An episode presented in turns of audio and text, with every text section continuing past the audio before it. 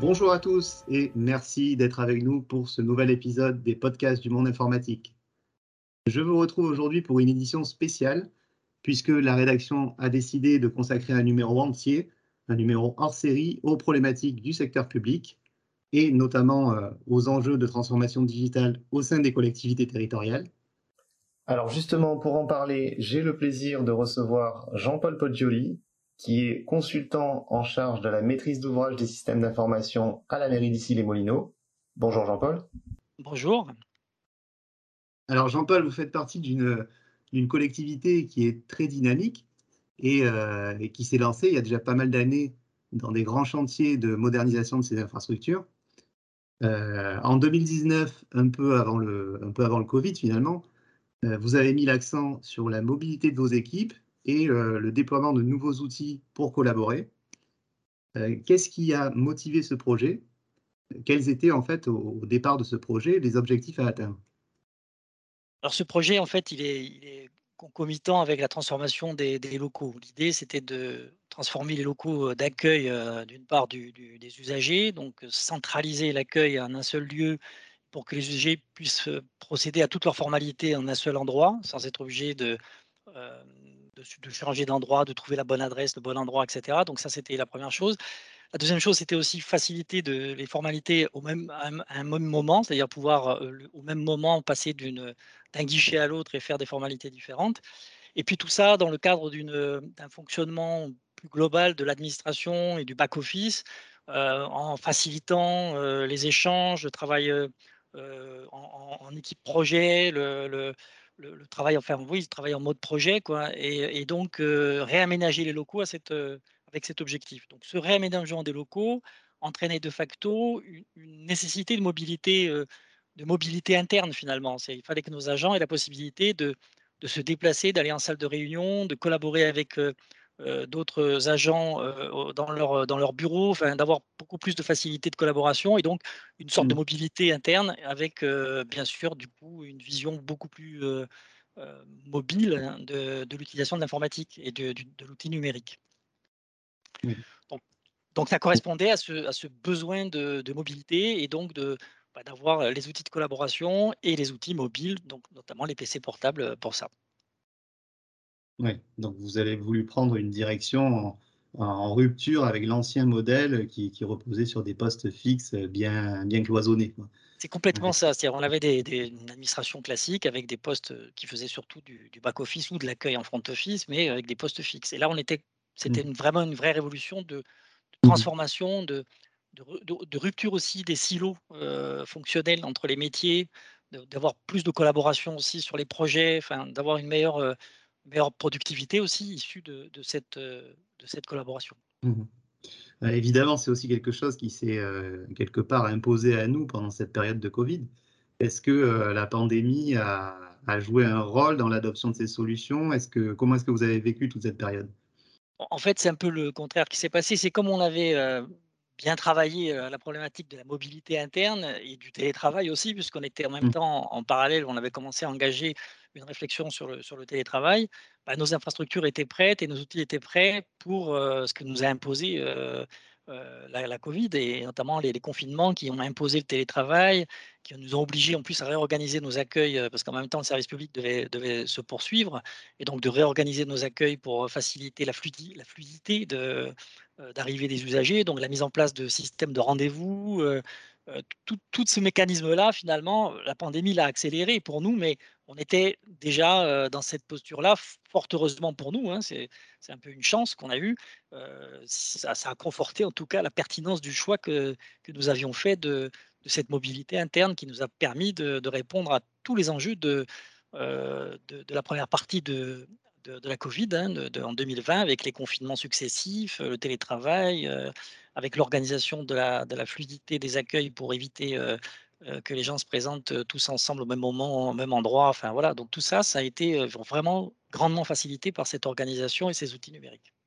Ok, quand vous parlez des, outils que vous avez mis en place pour, favoriser cette mobilité, une collectivité comme la mairie d'ici les Boulineaux, euh, ça rassemble euh, des profils d'utilisateurs qui sont assez différents. Euh, comment est-ce que vous avez répondu aux besoins spécifiques de chacun d'entre eux? Comment vous avez fait finalement le choix du bon, bon outil pour le bon collaborateur? Bon, alors déjà, il y, a, une base, un socle commun qui était de choisir un outillage qui soit appropriable par les agents et c'est vrai que l'environnement Microsoft euh, était déjà un, outil approprié, puisque avaient, enfin, tous nos utilisateurs utilisaient Word, Excel, euh, PowerPoint, ces outils-là classiques. Et donc, c'est sûr que le passage à Office 365, avec notamment Teams, euh, qui nous a vraiment fait passer une étape supplémentaire dans le travail collaboratif, était un élément déterminant. Donc, il y a eu cet aspect des choses. Et ensuite, effectivement, il, il y avait l'outillage matériel. Il fallait les ordinateurs portables et, les, outils adaptés, enfin les portables adaptés en fonction de l'utilisation, puissance euh, de processeur, mémoire, euh, taille d'écran, enfin etc. en fonction des utilisations.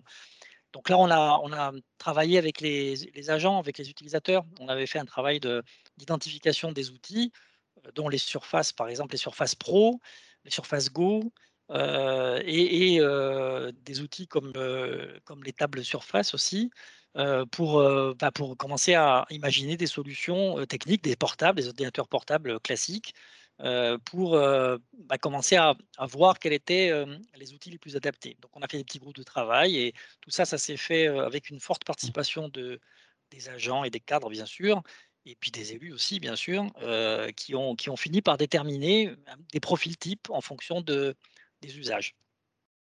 Et donc, par exemple, les gens qui étaient plutôt mobilité sur le terrain et qui avaient besoin d'outils légers et performants, c'était des surfaces pro. Nos élus, ça a été les surfaces Go parce que c'était un bon compromis entre la, légèreté de l'outil, la facilité de, manipulation et en même temps la complétude de l'outil pour pouvoir, y compris signer électroniquement. Et puis des ordinateurs portables plus classiques pour des agents qui avaient des besoins d'outils plus, avec des écrans plus grands, avec enfin, voilà, des, des adaptation qui, qui s'est faite à l'usage en fonction de, des mmh profils d'utilisateurs. D'accord. Si on revient sur la Surface Pro, par exemple, là, c'était plus pour équiper des agents de terrain, donc des agents qui ont besoin de, de par exemple, est-ce que vous, pouvez nous, pourriez nous donner des exemples de... Oui, le, le profil... Est-ce que ça peut être des gens qui sont sur, sur des chantiers, qui ont, qui ont besoin de, de d'un appareil peut-être euh, qui se prête bien à la prise de photos ou d'annotation, ce genre de choses?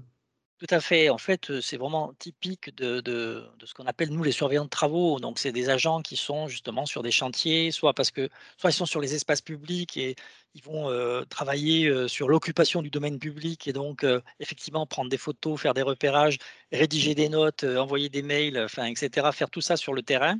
Et puis également des surveillants de travaux plus, plus classiques sur le patrimoine, par exemple, qui vont faire des visites de chantier, de rénovation, d'entretien avec les entreprises, déclarer, signaler des problèmes, prendre des photos, enfin, etc. Donc c'est un mixte de, de, de l'ordinateur avec des applications métiers hein, mmh. qui sont nécessaires, qu'il est nécessaire d'avoir à sa disposition, et puis des outils un peu plus mobiles, de mobilité et plutôt que d'avoir d'un côté un smartphone, de l'autre une tablette, de l'autre un ordinateur, lorsqu'on rentre au bureau, bah, c'est un outil qui fait tout.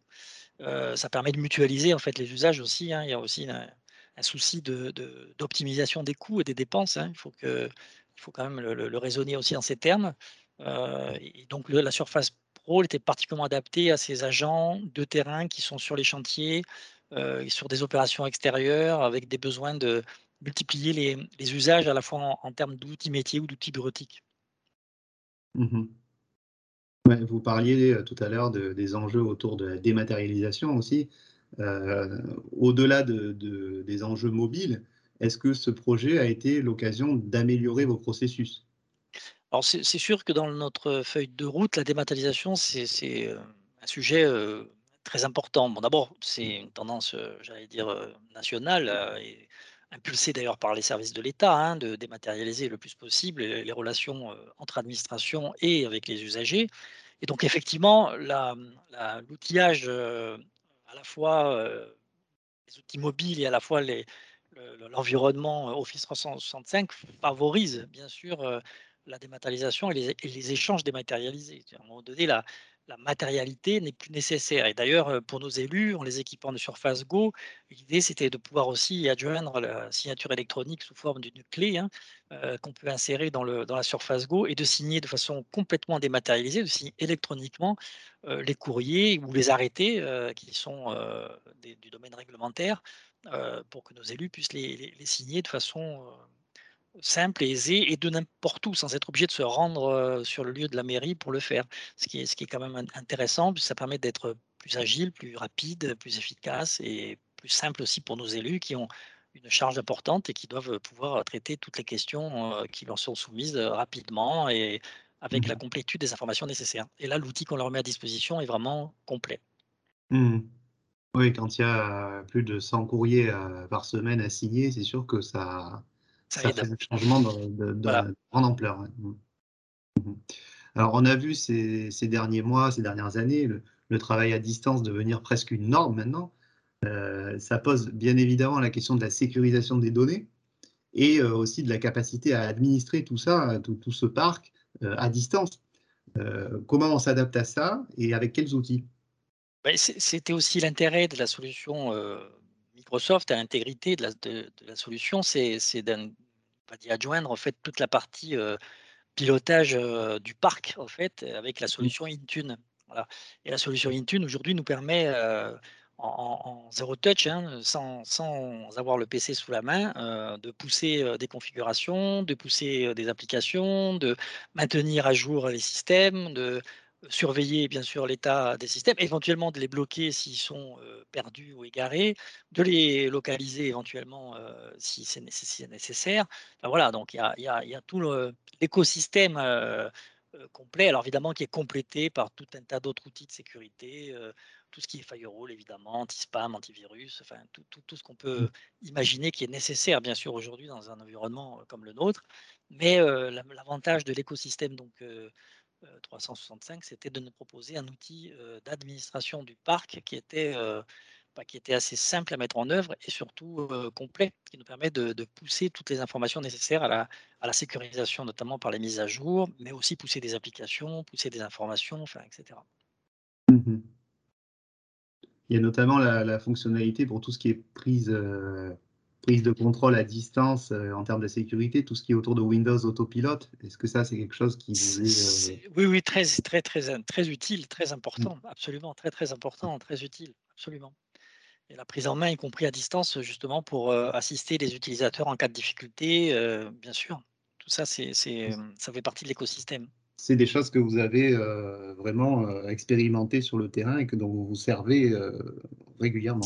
La, la première utilisation qu'on en a fait, d'ailleurs, ça a été le- lors du déploiement des, des tablettes des Surface Go pour les élus, parce qu'en plus, on ne souhaitait pas les intégrer dans le domaine. Donc, c'était Mmh. c'était d'autant plus important de pouvoir les piloter avec, avec Intune et notamment avec la fonction autopilote qui nous permettait de les déployer sans, sans difficulté. Quoi. Voilà, donc c'est c'est vraiment, ça a été pour nous un- une valeur ajoutée très importante, la facilité de gestion de ces équipements avec des gens qui ne sont pas nécessairement disponibles, qui ont d'autres fonctions par ailleurs et qui, doivent avoir un outil à la fois sécure et, qui est en état de fonction, euh, en état de marche euh, permanent. Alors, dans un projet de digitalisation, euh, une facette qui est très importante pour que ça fonctionne, c'est la conduite du changement. Comment est-ce que vous avez accompagné les utilisateurs dans l'appropriation de, ces différentes solutions? Alors, d'une part, euh, c'est vrai que la ville est numérisée euh, depuis très longtemps, qu'elle a, investi le champ du numérique depuis très très longtemps. C'est c'est pas d'hier. Mais c'est vrai que de toute façon, tout changement nécessite euh, un accompagnement. Dès lors qu'on est passé de, postes relativement fixes avec des règles d'utilisation et de sécurité qui étaient celles ce qu'on pouvait imaginer dans un monde euh, assez euh, fini euh, avec le fixe. Euh, le fait de passer dans le mobile, ça a été quand même un bouleversement. Puis le télétravail et puis le- euh, les connexions euh, plus sécurisées avec l'authentification euh, multifacteur, etc., nécessitaient quand même un accompagnement fort et, et un accompagnement pour que les gens aussi comprennent euh, pourquoi on fait tout ça et comment, qu'est-ce que ça implique, quelles sont les règles aussi de, sécurité qu'il faut respecter, etc. Donc tout ça, ça s'est fait évidemment avec un gros effort de, de formation euh, et d'accompagnement. D'une part, euh, comme je vous l'ai dit, on a travaillé beaucoup avec les agents pour la sélection des produits, pour euh, les faire participer activement, comme ils ont participé d'ailleurs au, réaménagement des locaux. Hein. Il y a eu un gros travail de, participation à, l'installation de ces salles de réunion, de ces bureaux en, open space, etc. Enfin, on a vraiment eu une collaboration très forte. ça s'est fait de la même façon pour, le choix des outils et l'accompagnement. Et donc le mécanisme aussi de, on a fait des petits ateliers, on faisait des petits déjeuners d'accompagnement pour l'utilisation de tel ou tel outil, etc. Donc ça s'est fait vraiment en douceur, mais en flux continu et de façon constante. Et donc c'est un gros effort, hein, c'est un très très gros effort. Hein, il ne faut pas le nier, ça demande un accompagnement très important pour que ça soit accepté et réussi, deux à la fois, c'est-à-dire accepté et ensuite qu'il y ait une bonne appropriation des outils. Donc effectivement, la, conduite du changement, c'est quelque chose qu'il faut avoir en, ligne de mire en permanence. Et ça continue d'ailleurs aujourd'hui encore. On a, mis en place euh, mécanisme qui s'appelle les, ambassadeurs du numérique. Ce sont mmh des, relais, en fait, des agents euh, qui sont des, des relais euh, sur des fonctions ou des compétences numériques particulières tel agent va s'investir dans tel logiciel parce qu'il le connaît bien, que ce soit un logiciel métier d'ailleurs, hein, ou justement Teams par exemple pour organiser une réunion, la, la, la, la manager, la enregistrer, enfin, etc., faire des podcasts et autres. Enfin, tout ça, c'est mmh. des, petits ateliers qu'on peut faire avec ces ambassadeurs qui sont des agents, ce pas des formateurs, hein, ce sont nos agents qui font du, des petites formations de, de l'ordre d'une heure et demie, deux heures, des petits ateliers, et qui peuvent être aussi des référents auxquels on peut s'adresser si on a une difficulté particulière mmh sur telle ou telle solution. Hein. Chaque euh, ambassadeur a des compétences qu'il affiche, c'est du volontariat hein, euh, qu'il affiche et, qui lui permet d'accompagner. Moi, pour ma part, par exemple, j'ai fait des, ateliers sur la cybersécurité, sur les bonnes pratiques, la bonne, les bonnes utilisations de la messagerie, euh, les bons procédés, les bonnes pratiques sur ces outils de, de base. Et alors justement, en termes de cybersécurité, si on devait retenir quelques bonnes pratiques, euh, vous qui justement avez mené ce type de formation, quels sont les deux, trois axes qu'on pourrait retenir? Alors, il y a un truc qu'on répète euh, tout le temps, enfin, je crois que ce n'est pas un scoop, c'est que la, plus grosse faiblesse de, nos systèmes, ça reste l'utilisateur. Donc, euh, il faut une, grande sensibilité aux, il faut sensibiliser les utilisateurs à tous les risques qu'il y a à cliquer sur un, un lien, à ouvrir un mail qui n'est pas légitime, à ouvrir un fichier joint, etc. Même si nos, protections nous permettent d'en éliminer un grand nombre, de se protéger de, des ouvertures intempestives de, de, fichiers malveillants, mais ça reste quand même le, point le, plus faible et c'est celui sur lequel il faut perpétuellement accompagner nos utilisateurs et les former. Nous faisons des, du testing hein, d'ailleurs aussi sur du, phishing euh, pour s'assurer que nos utilisateurs sont, sont bien sensibilisés à la question. Ça, c'est un vrai sujet. Mmh D'accord. Pour terminer, si on devait euh, retenir euh, un conseil essentiel, un, principal facteur de réussite d'un projet de transformation digitale, si vous deviez donner un conseil, retenir une chose importante. L'adoption, je pense que mmh. l'adoption, ça reste le, sujet phare parce qu'on peut avoir de bonnes idées, avoir de bons, de bonnes, enfin, de bons systèmes, de bons, de bons logiciels, de bons outils, mais s'ils ne sont pas adoptés, euh, c'est un échec. Et pour qu'ils soient adoptés, il faut euh, anticiper euh, l'appropriation par les, par les utilisateurs. Donc il y a un travail d'accompagnement, de, d'anticipation, de, lever les obstacles pour, euh, pour que ça soit adopté. Voilà. L'adoption me paraît être euh, le sujet principal. après, il faut les bons outils, mais, mais il faut, les faire adopter. Tout ce que vous avez fait autour de ces, de ces ateliers, etc., va, dans ce sens. Donc, après avoir bien choisi les outils, donc toute cette gamme euh, surface, le bon outil pour la bonne personne, il y a ensuite cet enjeu crucial autour de l'appropriation des outils et la formation. Hein. la formation. Donc le conseil qu'on doit retenir, c'est vraiment de tout mettre en œuvre pour, euh, pour faire en sorte qu'ensuite le, le, savoir circule quelque part et que les bonnes pratiques se répandent d'elles-mêmes. C'est ça, c'est exactement ça. Exactement ça.